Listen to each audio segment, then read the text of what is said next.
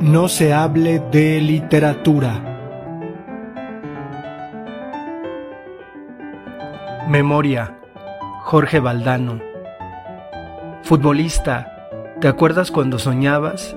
Tenías 12 años y por tu cabeza ilusa pasaban regates, goles y aplausos. Qué triste volver de una idea tan linda, tan lejana, tan imposible. ¿Y te acuerdas cuando fuiste a ver a tu ídolo? Se te hizo un hueco en el estómago y tu admiración era limítrofe con la envidia. Qué feo salir de la cancha y descubrirte humano. Creer que no, que nunca, que a quién se le ocurre. ¿Y te acuerdas del primer día que entrenaste con los grandes?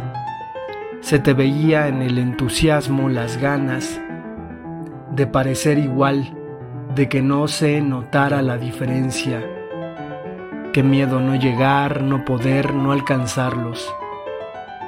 Y firmaste tu primer contrato profesional. Debía de ser por un malentendido.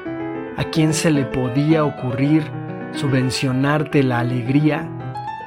Miraste para los lados, dejaste para la intimidad cierta conciencia de malversador de fondos pusiste cara de merecerlo y entraste de lleno en el profesionalismo sin saber muy bien con qué derecho, qué recuerdos, ¿verdad?